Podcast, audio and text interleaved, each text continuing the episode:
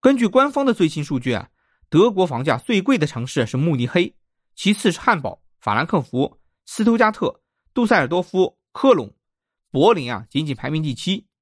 即使在慕尼黑，平均房价也不过五千欧元；汉堡、法兰克福、斯图加特的平均房价仅仅是四千欧元左右。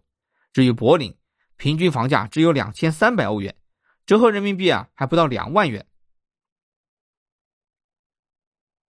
换言之，在德国经济最发达的城市，买一套地段普通六七十平方米的小房子，需要不到三十万欧元，折合人民币不到两百万元。即使买一套二三百平米的别墅，一百万欧元以内啊，也可以解决。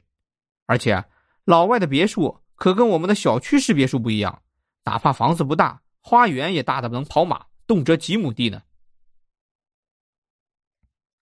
更重要的是。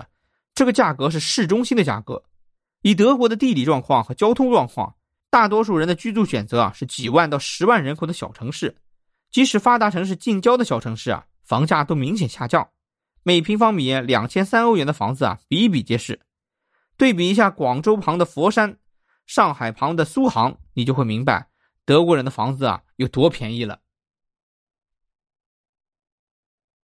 如果在前东德地区啊。很多城市的房价甚至会下探到一万欧元左右，即人民币啊七八千元。这个房价在中国的三四线城市相当，但宜居程度啊那可是完全没法比啊。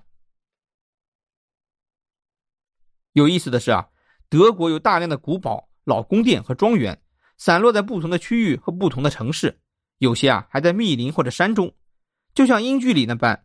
这样的大型房产也常常能见到出售的信息。面积啊，一般都大的吓死人，比如占地一两千亩，内有多栋大型建筑，面积过万平方米，但价格啊也就在三五百万欧元，折合人民币两千万到四千万元之间。有些市区内的老房子啊也会整栋出售，多半是旧式宫殿或者官邸，几千平方米又位居市中心，也不过是三四百万欧元。这个整体价格啊当然很吓人，但如果你想想，几千万人民币。在北上广深能买到什么样的豪宅，那你就明白差距了。更重要的是啊，你还要考虑中国人的平均收入和德国人的差距。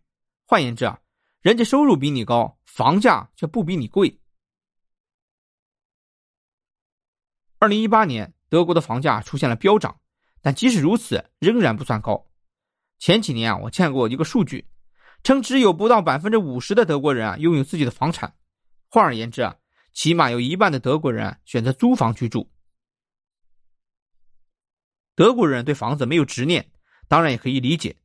德国啊有优厚的福利政策，教育和医疗都免费，从出生到死亡样样都有保障。他们并不需要额外的安全感，所以啊大可将金钱和精力用在其他的地方上。从生活质量上来说，德国人有没有属于自己的房子，其实也没有什么差别。许多人一辈子都在租房子，也没有什么不妥的。